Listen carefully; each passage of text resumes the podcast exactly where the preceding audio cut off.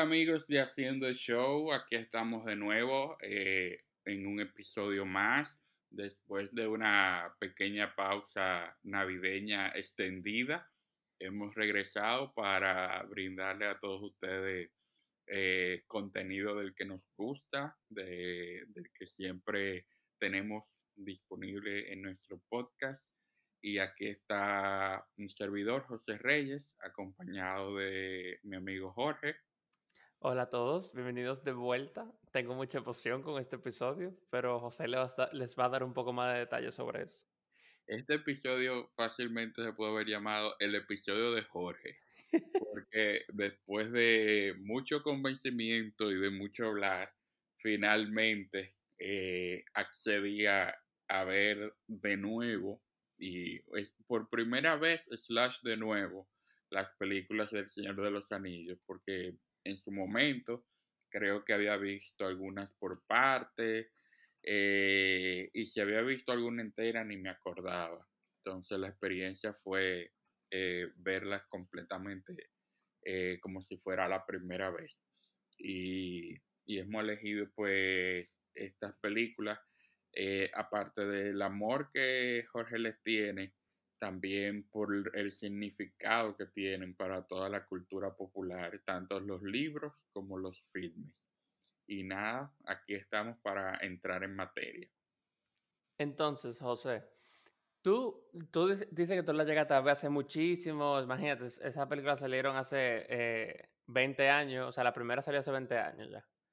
Eh, yo recuerdo haber visto un poco de las dos torres y creo que fui a ver al cine El regreso del rey, pero realmente yo no me acordaba de nada, absolutamente. Exacto, se podría decir que tú estabas viéndolo por primera vez, como quien dice. Sí, sí, sí, esta fue la primera vez viéndolo, vamos a decir, conscientemente. Entonces, cuéntame, ¿cómo fue para ti la grandiosa y mágica experiencia de disfrutar por primera vez El Señor de los Anillos? Mira, son varias cosas. La primera es eh, entender el gran fenómeno que es viendo, viendo el, imaginario de, de Tolkien y, y el mundo que, que, ha creado, pues uno no puede evitar pensar que realmente es una joya de, de la literatura y, y, un hito en lo que es la, fantasía. Eh, y luego poder disfrutar de, la visión de Peter Jackson de, ese mundo. Eh, películas que tienen casi 20 años que, salieron y parecían que, que, salieron ayer. O sea, hay tomas, hay escenas que son realmente impresionantes, impresionantes. Eh, creo que, se debe mucho como a la, naturalidad eh, de, con la que eh, Peter Jackson grabó, usando pues la menor cantidad de CGI, o sea, todos sabemos que usó todo el landscape de, Nueva Zelanda para, para ambientar la película. Entonces, cuando tú ves estas tomas aéreas en estas montañas, en estos valles, realmente impresiona y eso pasarán mil años y, no perderá vigencia. Eh, al elenco, una selección del elenco que realmente estuvo eh, en su punto. Y, y sí, una experiencia muy agradable, muy confusa también. o sea, eh, son historias densas y, a la que hay que, que prestarles mucha atención. No fueron una ni dos las veces que yo tenía como que regresar para volver a ver una escena y como que entenderla. Todavía al día de hoy tú me hablas de, nombres de personajes y, de lugares y tengo como que, ubicarlo porque es un, universo al que hay que dedicarle tiempo. Eh, es un universo como el de Star Wars, como el de Harry Potter, como el de Game of Thrones, que, que para uno conocerlo a fondo tiene que pasar mucho tiempo en él. Eh, sí, no, definitivamente. Y más cuando, en el caso de J.R. Tolkien, que fue el autor de los libros, para los que no saben, em, él se la pasó creando el mundo muchísimo primero que, que escribió el libro. O sea, él, se, él creó un mitos completo de lo que es eh, Tierra Media o Middle Earth. Y, y, creó como, eh, o sea, empezó con, la jerarquía de, lo, de las de los dioses, de lo, lo, después lo que crearon los dioses, los semidioses que crearon después los elfos, después y que crearon a los hombres y a los eh, enanos y a los hobbits. O sea, como que él expandió su universo primero y después le dio una historia a ese universo. O sea, él, hizo, él como que dice, Lord of the Rings es un libro de historia. Y se nota, se nota realmente eh, este trabajo. Y realmente para poder escribir fantasía, debe ser así. Tú tienes obligatoriamente que crear todo, todo el mundo y, la mitología de, ese mundo y luego entonces proceder a, escribir las historias porque son demasiados elementos, demasiadas cosas que hay que tener en cuenta. Y, y, el universo del Señor de los Anillos, yo me atrevo a decir que es uno de los más grandes con los que yo me, he encontrado. Sí, y también, eh, te lo estaba mencionando ahorita, era que el Señor de los Anillos, tú le preguntas a, bueno, no, le preguntas, tú le puedes tirar una piedra en un, en un panel de autores de fantasía épica, y yo te estoy 100% seguro que por lo menos 99% de esos autores han leído El Señor de los Anillos y han sido influenciados por El Señor de los Anillos, porque es casi ya eh, un un, un croquis de qué hacer con tu historia de fantasía épica. Sí, yo entiendo que, que todo el que quiera dedicarse a eso tiene, tiene que ir a, al Señor de los Anillos como base. Eh, tú tienes que, que, conocer lo básico, que conocer las reglas para después poder romperlas. Y, y definitivamente el Señor de los Anillos es la cuna de todo eso. Eh, sin un Señor de los Anillos no tendríamos, por ejemplo, un Juego de Tronos, o, mejor dicho, una canción de fuego y hielo. Exacto. sí, o sea, el, yo siento que, el impacto que tuvo El Señor de los Anillos, además de ser la, una de las primeras, creo que la primera película de fantasía épica, en este caso eh, Return of the King, en ganarse 11 Oscars de 11 nominaciones, además de ganarse el Oscar por mejor película del año. Eh, dice mucho del impacto cultural que tuvo y, abrió muchas puertas a, contenido como lo que es Lord of the Rings y el hecho de, digo, perdón, el contenido que como eh, Game of Thrones y el mismo impacto que tuvo Game of Thrones. ¿Tú me entiendes? O sea, al final es un efecto dominó que ha provocado que todas estas sagas de películas que están saliendo ahora, de, basada en libro, que quieren volverla como estos blockbuster franchises, es gracias a cosas como Lord of the Rings. Sí, totalmente, totalmente. Y, lo mencionábamos antes de empezar a grabar, por ejemplo, que es doble. O sea, eh, George R. R. Martin es influenciado por los libros del Señor de los Anillos para entonces empezar su, su eh, sus propias novelas épicas. Y, también está el lado entonces de la película, como la película abre la puerta en Hollywood para que se, la gente se diera cuenta de que había un mercado, de que eran profitable eh, y que realmente el público quería y necesitaba ese tipo de, material. Y no solamente a nivel de, de Juego de Tronos, o sea, a nivel hasta de videojuegos, porque The Witcher, por ejemplo, eh, también eh, es un heredero de, toda esta mística del Señor de los Anillos.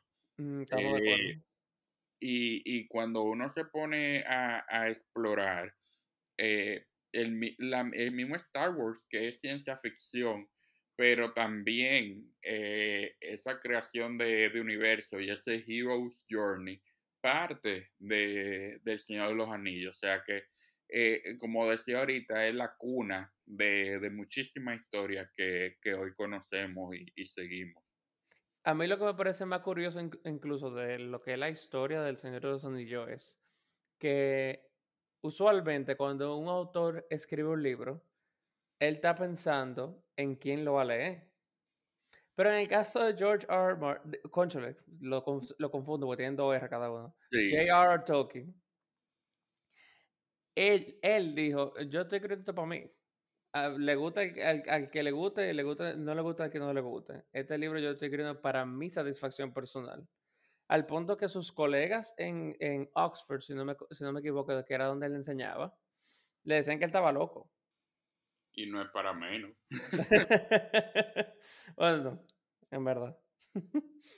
y, y, me gusta la fascinación que él tenía por el lenguaje, no solamente por el lenguaje, eh, el inglés, sino por la creación de, de nuevos lenguajes y, y, cómo lo aplicó, eh, sobre todo en, en el caso de los elfos, por ejemplo y son lenguajes que la gente habla y domina hoy en día. Sí, es como el Klingon con Star, con Star Trek. La gente habla Klingon.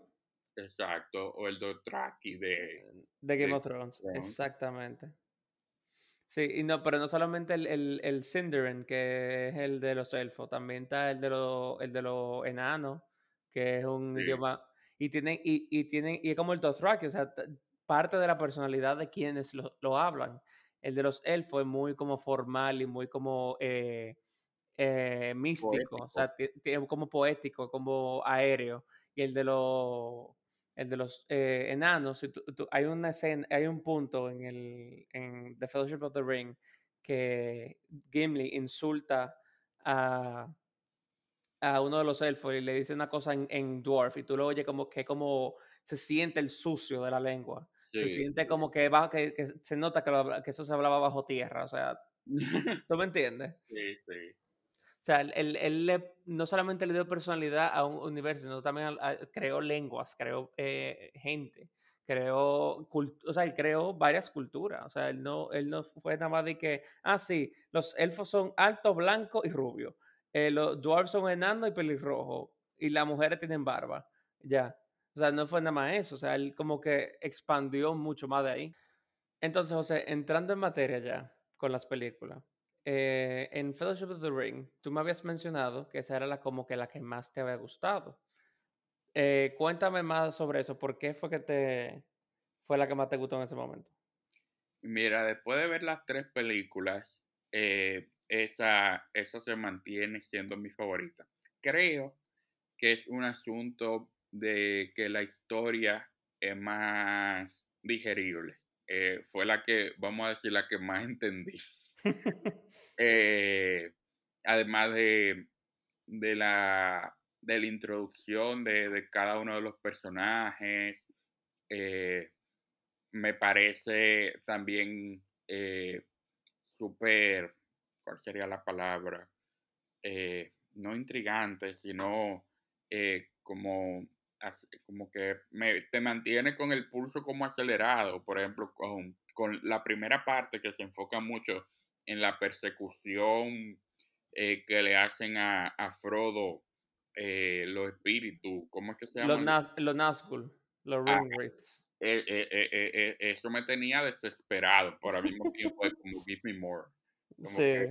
porque se, todo, o sea, eh, la manera de, Peter Jackson como plantear esas escenas con el suspenso, eh, con los POV de, la cámara, eh, la música, como que me encantó. Y, esa primera parte es básicamente eso, o sea, como es como el fugitivo, una película de persecución.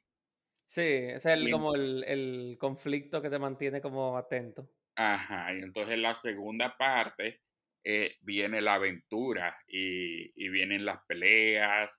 Eh, y a mí, yo siempre he sido fanático de cuando diferentes personas se unen con un mismo fin y son todos como de backgrounds diferentes.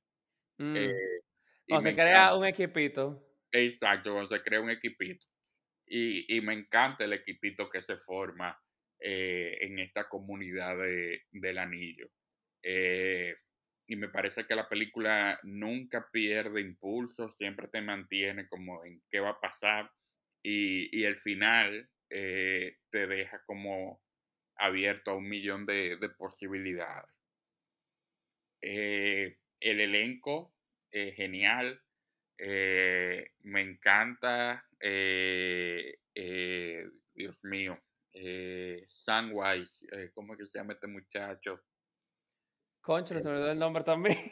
Sí, pero me, me encanta, eh, me, me, encantan Mary Pippin, creo que, que, le dan ese, ese tono de humor y esa... John Aston. Ah, sí, eh, ese, ese tono de humor y, ese tono ligero que necesita la película. Eh, Orlando Bloom como Legolas, eso, ¿verdad? Todo el mundo lo tiene en, en su top. Yo creo que, que Orlando Bloom terminó saliéndose de todo porque él supo que ya nunca iba a hacer nada ni, ni siquiera parecido a, a eso. Eh, y, y, ni hablar de, de Aragón, eh, de Vigo Mortensen, que sí ha seguido y ha seguido haciendo muy buenas películas, pero que como Aragón estuvo perfectamente casteado. Eh, Kate Blanchett, o sea, yo no por favor, decir. Eh, por favor, o sea, esa señora llega y tú sabes que ella es como la que manda ahí. Y esa escena, esa escena, mira que uno no lo está esperando. Y no, no, aunque han pasado muchos años, no quiero hacer spoiler, pero. Te diste un sutor. Lo de punta. uno, uno, cree que el boche para uno. Sí, sí. y Taylor, Tyler, Tyler, hermosísima también como anillo al dedo. Eh, el pobre Sean Bean. Ay, Jesús. Eso, eh, eh, ya, ya, uno, ya uno espera esas cosas. Pero él sale en las otras, por lo menos, que sea en Flash. Sí, sí, pero, pero sí, en sentido general, la comunidad del anillo me parece una película genial, genial, genial en todo el sentido. Y vuelvo y te digo, puede ser en parte porque fue la que más entendí, porque entiendo que a nivel de épico, a, nivel de grandeza, lógicamente la última no tiene comparación. No, eso es, eso dice que mierda, aquí ellos rompieron la alcancía para esta película. Sí, sí, sí, completamente. aunque la primera tiene la famosa escena de Gandalf, que eh, eso eso que, que, que está en la primera y que comienza la segunda, para mí son de las mejores secuencias en la historia del cine, sin lugar a dudas. O sea, eh, cuando ellos van cruzando, que él se enfrenta a, a este demonio y después cuando retoman eso en la segunda parte, que se ve cayendo por, e, mira, eso de verdad de verdad. Y, hace, y, yo decía, Dios mío, esto tiene 20 años casi. Y yo lo veía y, no se notaba eh, el efecto especial, o sea, tú sentías que tú estabas ahí. Eh, sí. pobre Gandalf. No, y cuando esa, yo te, tú estás hablando de eso, yo además pienso en esa, me, me llené de terquito, porque que en ese momento cuando él dice de que I am a servant of the secret fire, wielder of the flame, flame of honor, you cannot pass. The dark fire will not avail you. Flame of Udun. Y después que go, cuando dice de que go back to the shadow. Oye, mira. O sea, yo ya, o sea, esa es, o sea, tal vez porque yo soy fan o no sé, estoy cegado por, por mi amor a Lord of the Rings, pero que con esas vainas y después cuando dice you shall not pass. O sea. Sí, es impresionante. Y, y, que no, no habíamos hablado de, de Ian McKellen, de, perdón, de Sir Ian McKellen. Sir Ian McKellen. Eh, me parece que, que el personaje, además de que le caía como anillo al dedo, él le dio como una, una fuerza, como una, una personalidad eh, que, que tú sientes esa energía. O sea, una mirada de Gandalf en la película es una mirada que llega, es una mirada que impacta. El papá es un actor de teatro, eso no es Perencejo que llegó a ponerse una barba de mentira. No, no, no, un Shakespearean actor. Exacto, ese, señor tiene, tiene mucha tabla ya. Ya lo sabe. Sí. Entonces, eh, en Two Towers, ¿qué tú, qué, qué tú entiendes que era como lo, el, eh, qué impacto tuvo en ti eh, Two Towers? Porque mucha gente le gustaba mucho Two Towers por la secuencia de, el, o sea, el- la introducción de Rohan y los Rohirrim, eh, además de la escena de Helm's Deep, que es súper famosa, al punto de que influenció el episodio de The Battle of Winterfell de Sí. Game of Thrones en la última temporada. Mira, la, la, la película es interesante porque estamos hablando de que son tres películas geniales. Es como que, como tú eliges tu favorito de entre lo genial. O sea, no es de que, ah, no, que esté mala y esté buena. Son todas geniales. Eh, pero me pasa con la segunda que yo me la encontré sumamente confusa. Sumamente confusa. Al punto de que yo no entendí nunca cuál eran las dos torres ni, ni por qué era el pleito. Nunca lo entendí. Eh, pero, pero no dejó de sorprenderme. Eh, y como tú dices, la, la introducción de, del rey, eh, eh, esa escena es espectacular también y cuando se produce la transformación, eh, eso está sumamente bien hecho e impacta. La escena de la batalla de Helm's Deep es, bueno, o sea, de hecho, creó un precedente tecnológico. Esa tecnología de multiplicar ejércitos fue creada para esa película, para esa escena precisamente. Exactamente. O sea, lo interesante era que la, los, eh, con esa tecnología eh, era una inteligencia artificial y creaba como diferentes eh, situaciones. O sea, habían, se habían motion, motion capture, captured varios, varios movimientos de pelea y cosas así. Pero el, el, A- el AI, habían algunos soldados que salían corriendo de la batalla cuando ta- hicieron, hicieron la simulación. O sea, habían varios corriendo, pero habían dos, tres que como que sali- se iban para atrás como corriendo de la pelea. O que, como que no, bye. Muy, lo- muy inteligente esa arti- inteligencia artificial. Pero lo, lo, una de las cosas impresionantes de, de la batalla de Helm's Deep es que ese, ese set de, del Helm's Deep, una buena parte de Helm's Deep es hecha de, con materiales físicos. O sea, no es de que, ah, ok, nada más el balcón o nada más tal cosa. No, no. Ellos hicieron un pedazo grande de Helm's Deep con madera y con su foam que ellos pueden eh, esculpir y cosas así. Y eso es, uno de los, es una de las cosas que, que esas películas tienen, que son mucho efecto práctico, es mucho maquillaje, mucho, eh, muchos prosthetics y vaina que hacen que eh, perduren durante el tiempo.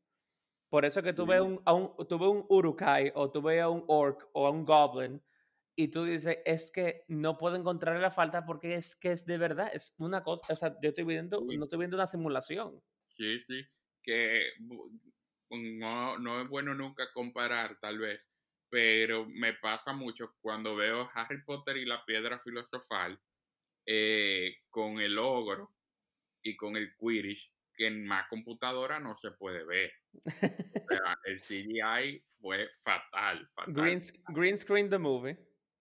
Sí, sí, sí, o sea, e- en esas dos escenas sobre todo. De hecho, tú le das pausa y tú ves, tú ves, eh, el, el- por ejemplo, cuando Harry está con el, con el ogro, eh, tú ves cuando hacen el cambio de, de Harry, el actor, al CGI. o sea, es Ah, sí, al, al, al, ¿cómo se llama eso? El CGI double, Ajá. que parece de masilla.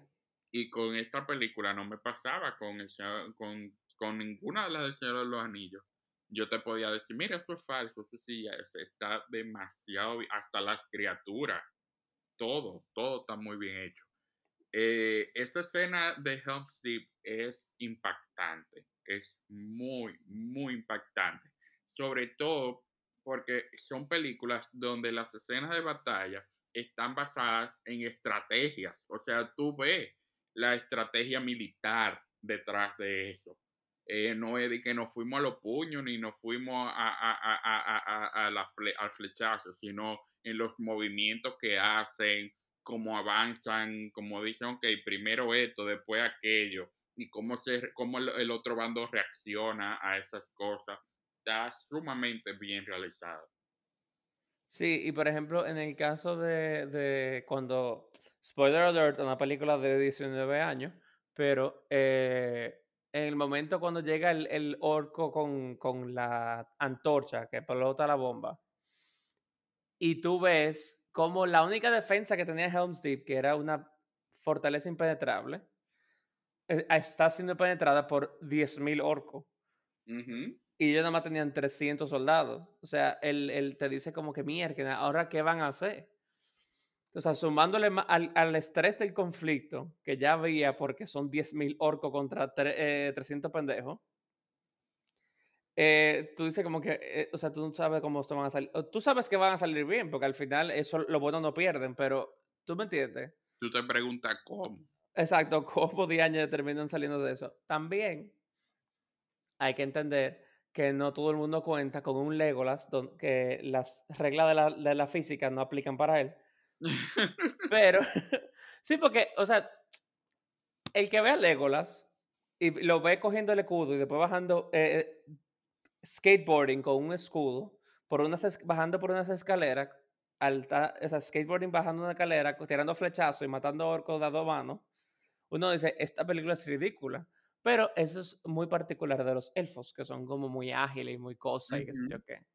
Porque incluso en, el, en, Fellowship of the Ring, cuando, cuando están en, en, las, las, en la montaña, que eh, Saruman está tirándole la, las piedras y la avalancha, ellos están toditos, están enterrados en, bajo nieve, básicamente, y Legolas está caminando como que si nada estuviera pasando.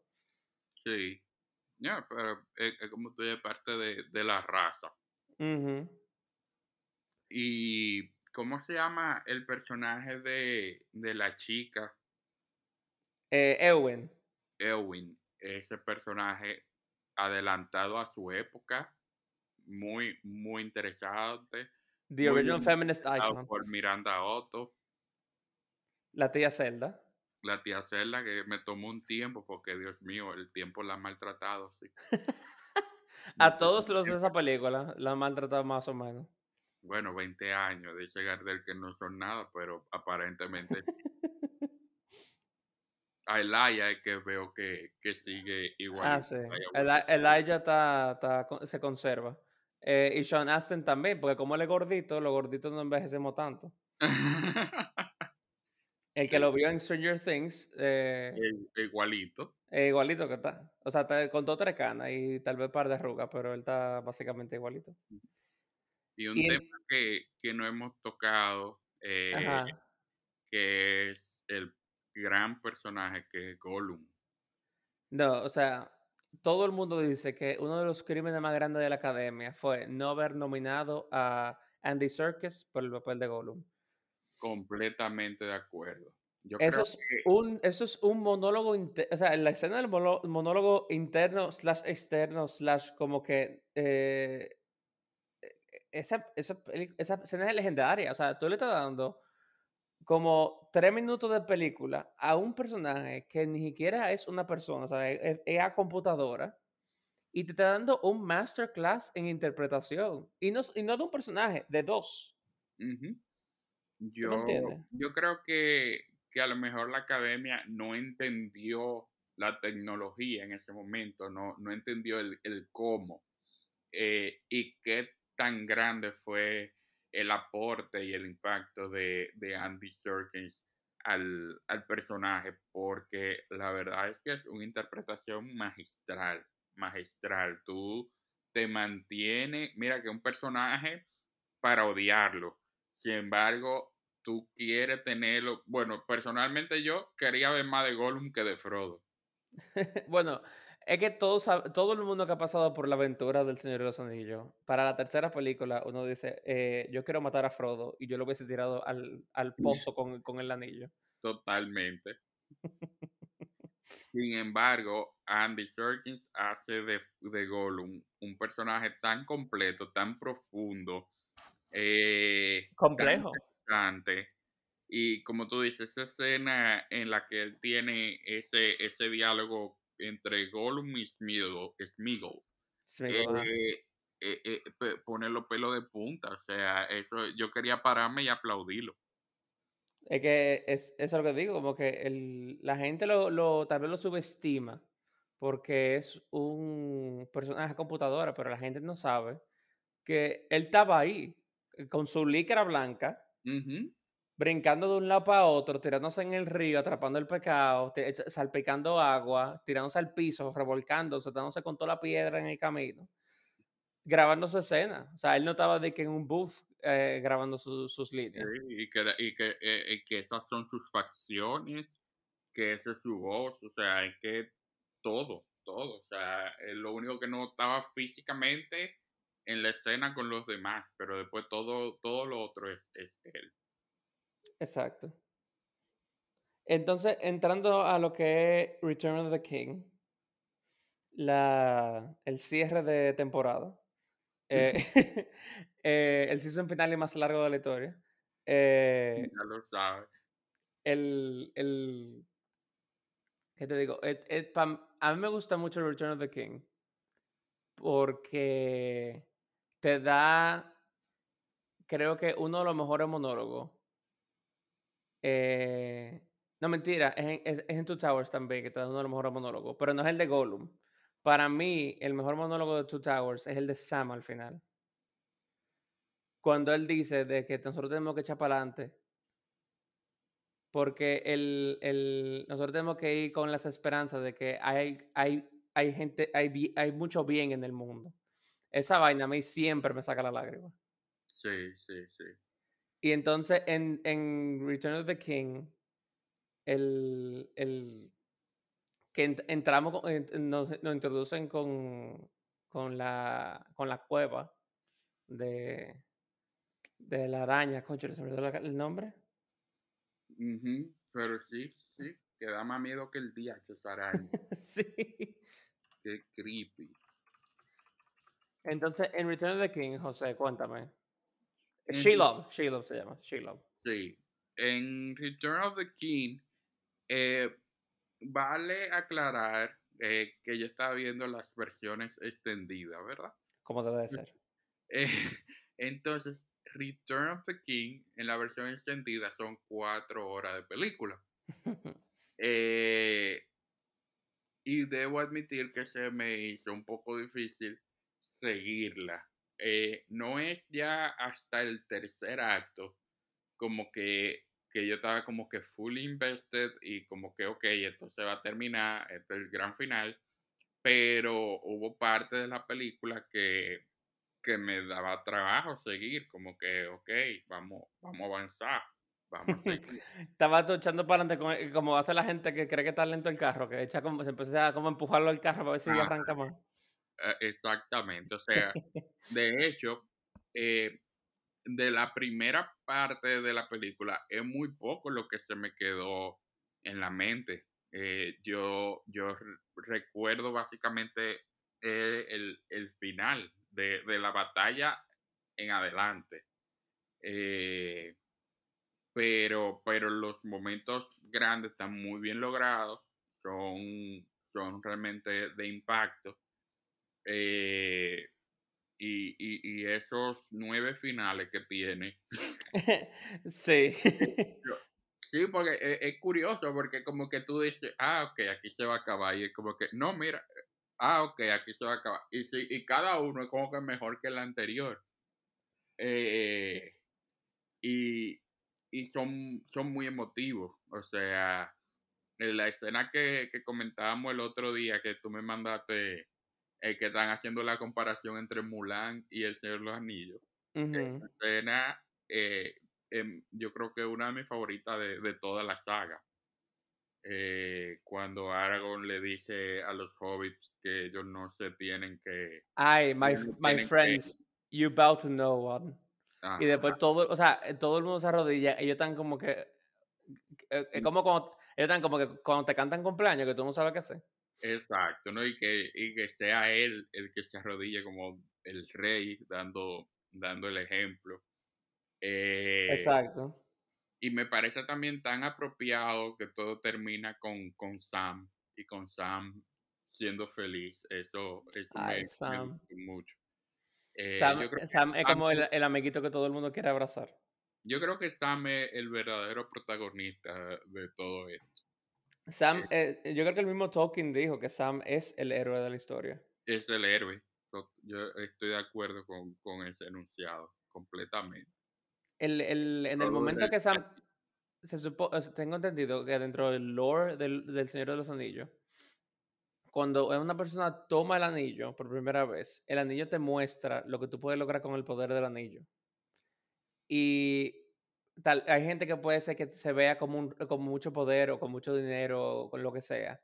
Pero Sam, en el momento que toma el anillo de Frodo, cuando eh, están en la torre en Mordor, eh, se supone, eh, tengo entendido que lo que él ve por eh, primera vez es Mordor, pero lleno de plantas y de como vegetación. O sea, el, el sueño de, de, de, de- o sea, el sueño de un jardinero, al al- un jardinero through and through. Eh, eh, o sea, eso de, cuando yo vi eso, porque yo sigo dos, dos canales de TikTok de, de Lord of the Rings, que te como que te dan un poquito más de, que te expanden un chin más sobre el, sobre las, las, el, como la historia. Y Y tú eh, necesitas que te expandan más la historia después de 20 horas de película. Claro, porque, claro, porque es que hay, hay detalles que están en apéndice o que están en, en, en, en los... en- hay muchísimos libros como, como Children of Húrin, eh, que es un libro que, se, que lo hizo el hijo de, J.R. Tolkien por, después de que él se murió, porque eh, tenía muchísima información de tal, de tal vaina que, que tiraron un libro de eso. O sea, hay muchísimos libros que fueron po- eh, post la muerte de Tolkien, de todo lo- el contenido que él tenía hecho ya. No, y- y lo puedo entender. Yo recuerdo cuando estaba en el colegio que intenté leer los libros y, y tenía el primero y lo comencé. Y cuando yo vi que tenía como 10 páginas describiéndome la grama de una montaña, yo dije, bueno, esto no es para mí. Son, mira, te lo digo, yo me leí The Hobbit el otro día, eh, con- al principio de la pandemia, porque eh, quería como volverlas a ver después de haberme leído el libro. Y The Hobbit es un libro corto, que son, que hace- Sí. creo que son como 300 páginas. Pero es denso y medio la forma que escribe eh, J.R.R. Tolkien. Porque vuelvo y repito, él no escribe libros para que a la gente le guste. Él lo escribe para su propia fa- satisfacción. Entonces, yo estoy leyéndome El Señor de los Anillos ahora y yo a Chepa voy por el, el Council of Elrond. Y yo tuve que, yo dije, mira, yo tengo que eh, guardar este libro y leerlo cuando yo tenga la energía para leerlo. Porque son increíblemente densos. Sí, sí, hay que, hay que dedicarse a, a eso. Y, y me imagino que por e- de ahí viene eso que tú dices del material. O sea, eso es lo, de lo mismo que ya está en los libros. Hay tanto de qué desglosar, pero aparte de eso, de todas esas anotaciones, de todas esas teorías, eh, de todo eso que forma el, el universo de, del Señor de los Anillos, hay, hay mucho que, que hacer. Entonces, José, ¿recomendarías El Señor de los Anillos a, a la, próxima, a la próxima persona que te lo pregunte? Totalmente, totalmente. O sea, yo creo que te guste o no te guste, eh, esto eh, son tres películas que hay que ver eh, hasta como, como base de, historia del cine. O sea, hay tanto ahí de, de breakthroughs y, de storytelling y de tecnología que, vale la pena ver. Pero aparte de eso, no deja de ser como de, de Ultimate Hero's Journey. O sea, eh, para todo lo que nos gusta la fantasía, la ciencia ficción, la aventura, eh, este es el paciente cero. Y, El paciente cero. y, y hay que verlo como, como referencia eh, y, y, y, es ampliamente disfrutable. Eh, aconsejo sí tener a un Jorge que lo acompañe en ese proceso, que yo le escribí a Jorge, pero no entendí tal cosa. Jorge, y esto. José, José, me preguntó como estaba viendo de que, ¿para dónde que van los elfos al final? Sí, pues yo veía que esta gente que iban como un sitio y cuando y no terminaban de llegar y que eh, eh, eh, el personaje de Liv Tyler que está viva, que está muerta, que es inmortal y yo, pero entonces, ¿qué es lo que está pasando?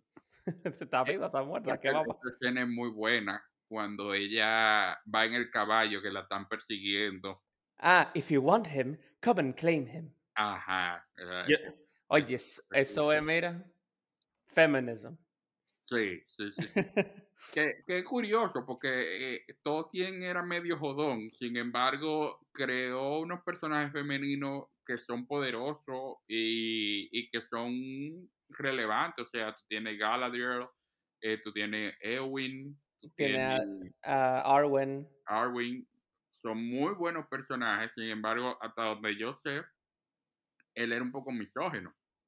Bueno, mira, yo siempre he dicho que yo le doy gracias a Dios que Tolkien nunca vivió en la época de Twitter. Porque si no, eh, eh, sería un, un, eh, un, un J.K. Rowling Gates con, con Tolkien. Pero yo sé que Tolkien también tiene sus cosas problemáticas, pero ¿sabe una cosa que, que la gente no toma en consideración con Tolkien? Es que Tolkien, en, las películas, en las, los libros de Tolkien no hay masculinidad tóxica. No. Eh, en, los libros habla de amor entre, entre hombres, o, sea, como que yo amo a fulanito, pero es un amor de, de amigos, o sea, un amor, el, es un amor eh, no, no romántico. No, no, no. Eh, el expresar amor por una persona de tu mismo sexo sin, sin ser, o por lo menos entre hombres, sin ser de una manera tóxica, sin ser considerado de una manera tóxica que raya incluso, o sea, la línea a veces e, e, es, finita. Porque tú ves a Mary, a Mary y Pippin y tú dices, ok, todos se van a besar ya. Y sin embargo no es eso, o sea, es, e, un amor fraternal. Eh, que ellos no temen de, expresar, igual Gimli y, y Legolas. Eh, y eh, tú, tú acá da un muy buen punto, o sea, no es masculinidad tóxica para nada.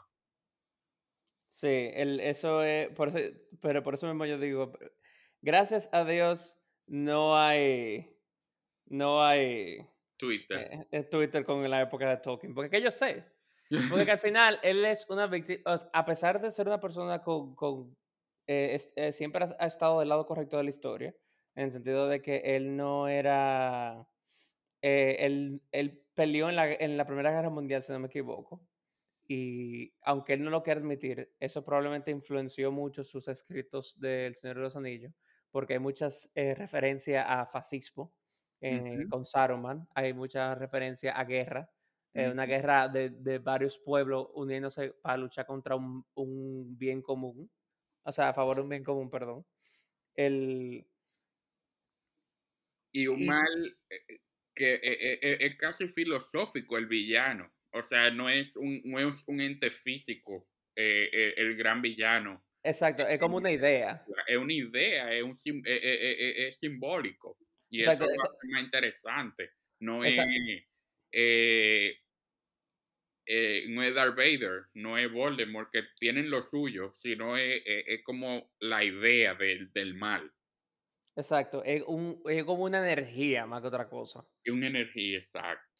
Exacto, una, una, energía que, y por ejemplo, el, si tú te fijas, las, la única raza que, que la gente dice de que ni se te ocurra dárselo a ellos es a los, a los seres humanos. A, los hombres.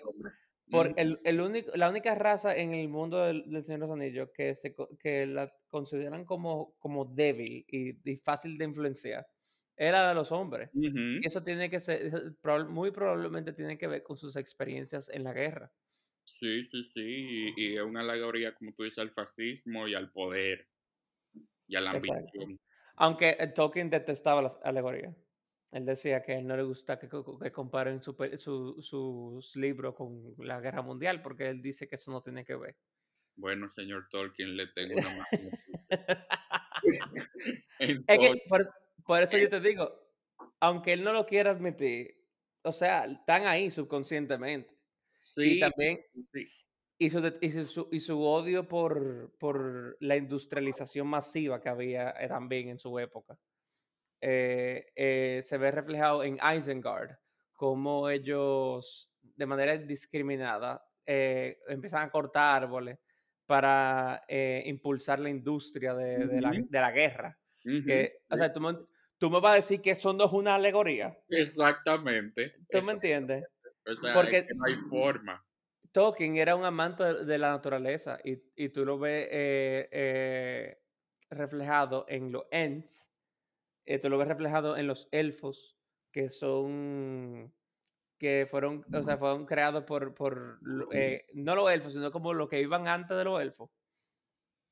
Y básicamente fueron creados por, por un pleito matrimonial, en el sentido de que había una pareja de, de dos, eh, no, no me acuerdo la raza, creo que era Valor. Eh, un, ella creó a los Ents porque le gustaban los árboles, entonces ella quería crear como eh, tree, no, perdón, ella creó, exacto, y el esposo creó a los a los dwarves. Y entonces ella le dijo de que, mira, a mí me gustan mucho los árboles, como que por favor, no, dile a ellos que no, que no corten árboles y no, no le hizo caso. Entonces ella creó los Ents para que los Ents protegieran a los árboles. Wow. O sea, eh, eh, o sea eso, ese tipo de cosas, es, o sea, para mí ese cuento está súper estúpido, pero me parece muy eh, parecido a lo que uno oye de mitología griega. Claro, es que al final son simplezas, son fábulas, pero las implicaciones que tiene en nuestra realidad eh, y la, cantidad de interpretaciones que se le puede dar es lo que hace que un material literario como ese perdure en el tiempo, porque igual te digo, eh, a lo mejor él no lo veía como alegoría eh, en los años 50, pero hoy en día, en el 2021, que nosotros tenemos ya la perspectiva histórica, Exacto vemos muchas cosas que, ellos no. Y pasarán los años y generaciones que vienen eh, verán otras cosas, porque de eso se trata también. Eh, y cada quien le dará su, interpretación cuando las generaciones futuras vivan en burbuja y no puedan respirar el aire de la tierra, eh, verán esa historia y dirán, wow, mira qué visión. Sí, o sea, nosotros ahora en hindsight podemos echarle su boche a Tolkien diciéndole que sí son alegorías, pero tú me entiendes, uno al final uno tiene la, la, el, el beneficio del hindsight en el caso de nosotros. Exactamente. Sí. No, la verdad que, que mm, mm, es genial, o sea, no, no y, y, y no lo digo yo, o sea, que es un material que se ha mantenido por años y años y años siendo un, material de, referencia, de culto, de, reverencia. Eh, el fandom del Señor de los Anillos, yo sin temor que me diría que es uno de los más grandes, eh, sobrepasando probablemente incluso el de Star Wars. Yo estoy de acuerdo con eso, porque es que al final los libros de Lord of the Rings tienen setenta y pico de años. O sea, salió en el 54 el primer libro. ¿Tú me entiendes? O sea, desde esa época ya está cogiendo fanaticada. Mm, y, y, propulsado de manera masiva con las películas. Claro. Que de hecho, al final en los créditos, porque yo soy de lo que me gusta verme mi crédito completo, me gustó mucho que él le diese espacio a, los diferentes clubes de fans. Y están ahí puestos los nombres de todos los miembros. O sea, hay como 10 minutos de crédito que son miembros del club de fans. Bueno, para que tú entiendas, eh, ellos, yo creo que ese fue uno de los primeros proyectos donde los fans se sentían muy apegados al, al material. ¿Por qué? Porque cuando ellos ganaron el Oscar por Best Picture, la gente, creo que se llama TheOneRing.net, la página. El, ellos fueron al, al Oscar Party de TheOneRing.net y fueron y paraded los Oscars con, el, club de fans. O sea, ese acercamiento te gana un, club de fans para siempre. O sea, tú puedes explotar un edificio y, esa gente va a seguir queriendo, porque eh, tampoco sí, pero tú me entiendes. O sea, el, o sea es, algo que eh, impacta las, las vidas de esa gente para la vida entera. Pero claro, o sea, si yo hubiera visto mi nombre eh, en uno de los créditos de la película de Harry Potter, yo no estuviera haciendo ni este podcast, yo no le hablaba De que en la introducción siempre, hola, soy José, ¿sabías que salgo en, en los postcréditos de, de Harry Potter? Muchas veces yo me soñaba hasta que yo era extras en esa película. Creo que las, has visto demasiado, José. probablemente, probablemente. Pero tú y yo estamos igual en, ese aspecto. Lo tuyo es Harry Potter, lo mío es Lord of the Rings. Exacto, porque así como tú te sabes tu, tu monólogo de, de Gandalf, yo me sé mi carta de Hogwarts. Dear Mr. Porter, You have been accepted to Hogwarts School of Witchcraft and Wizardry. Soon, you and your schoolmates will join us here, and your education in the magical arts shall begin. Mira. Cada quien a lo suyo. Ah, sí, exacto, claro. Y no, y el Ronald Weasley. How dare you steal that car? Ay, Molly. Ese, oye, esa, esa, esa, las esa película es demasiado chula. Tenemos que hacer, eh, tenemos que hacer otro episodio de, Harry Potter. De Harry Potter. Tenemos que ir película por película, libro por libro. No tengo. Eh, para no, todo tengo, el mundo que nos escribió que por qué no le avisamos para estar en ese episodio. Vamos a tener que hacer eso, un episodio para cada persona que se nos peleó, porque son más de, yo creo que son más de siete. Sí. así, así mismo fue. Mm, te agradezco, Jorge, que, que me hayas convencido finalmente de, retomar esta saga porque creo que, era una asignatura que tenía pendiente de, muchos años y fue una muy buena experiencia. Eh, aconsejo también a la gente que, la va a ver o que la va a volver a ver que procure tener como el mejor espacio posible para hacerlo. Eh, yo tuve la oportunidad de que en diciembre adquirí un proyector y, un soundbar y, me sentía que yo estaba en mi propio en mi propio cine y esas películas se vale la pena. O sea, se pimpió para ver esas películas. Dijo, yo voy a ver esta película bien. Vale la pena, vale la pena. El diseño de sonido de esas películas, la música de esas películas, que no habíamos hablado de eso. Ay, pero eso es otro capítulo que tenemos que tocar, el, la música eso es impresionante, o sea, e, e, e, ese está, se convirtió automáticamente en uno de mis top 10 de scores de película. O sea, no hay desperdicio. O sea, en el, en, eh, cuando, siempre en la parte de AS, con el pam, pam, pam, tú sabes de que aquí hay algo malo. aquí, aquí hay una ente mal, yo no quiero estar aquí, pero a mí, yo creo que mi, pieza, mi parte favorita del score de, de Lord of the Rings es el de, obviamente, el ta na na na na na Eso, o sea, eso a mí me saca lágrimas, siempre que lo oigo. Pero el, en, el de Rohan, el del ta na na na na na na Suena, suena imperial eso.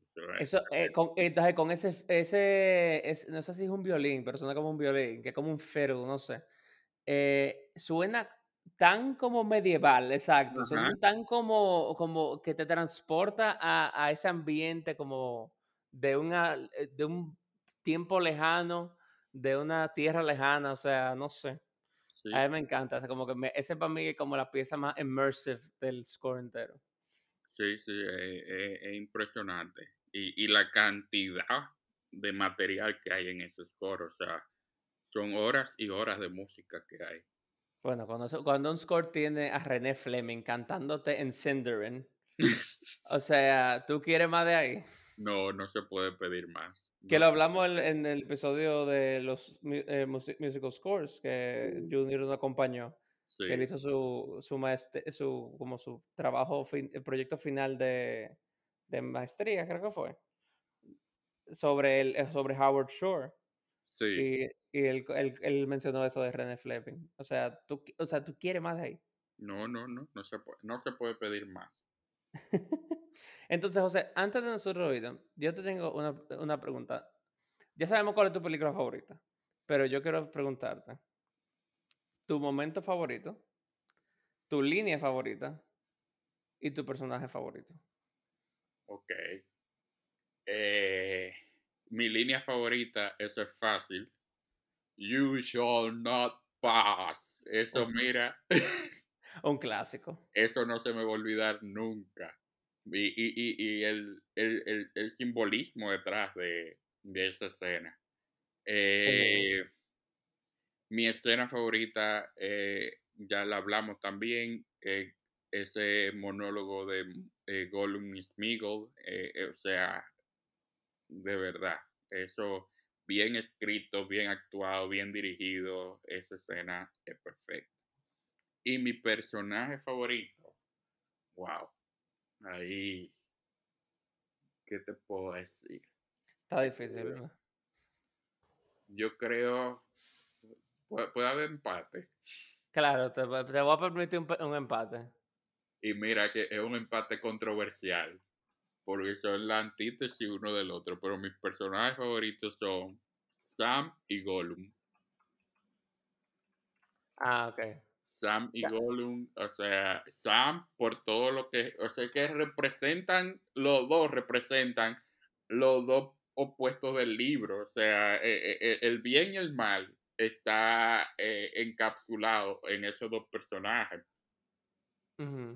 y, y cómo se desarrolla la historia de ambos y cómo comienza Sam y cómo termina, eh, me parece que, es un recorrido como full circle. Y, y Gollum ni se diga, o sea, lo que y, yo creo que gran parte del atractivo de Gollum esa interpretación que le da eh, Andy, Serkis. E, e, esa escena de, del inicio de la tercera, que cuando finalmente lo vemos en persona, vamos a decir, esa escena es fuerte. Y ese score cuando él mata a Dico para cogerse el anillo, o sea. El, bueno, en mi caso, eh, si pudiera decir que todos son mis favoritos, lo diría, pero no puedo decir que todos son mis favoritos. Eh, pero yo, yo estoy, para mí mi favorito es Galadriel, pero es más por Kate Blanchett que otra cosa. Claro, y, y, pero eh, ya como en general, Gandalf siempre va a ser como el personaje que más me, me llegó como, como fan de fantasía épica. Eh, mi escena favorita, debo, debo decir que es la de la de You Shall Not Pass. Porque esa escena de I am the, the, the wielder of the secret, bla, bla, bla, qué sé yo qué. O sea. Es que estamos hablando de ella, yo la quiero volver a ver. O sea, yo lo voy a poner de nuevo para verla. Pero mi línea favorita, que siempre, siempre me, como me llama la atención, y, y la gente la repite mucho, que cuando Frodo le dice que yo desearía que el anillo nunca hubiese llegado a mí y como que, y que nada de esto hubiese pasado.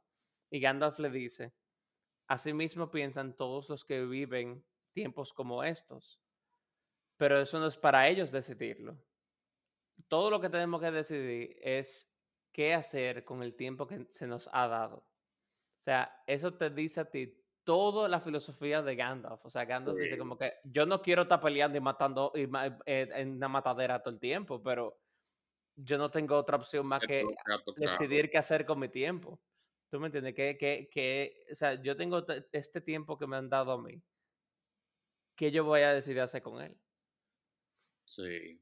Gandalf para mí es como el, el primo lejano de, de Dumbledore. Bueno, tú sabes que a él lo querían para Dumbledore después de que se murió eh, Richard Harris. Ah, pero no, no, no, no debieron, ¿no?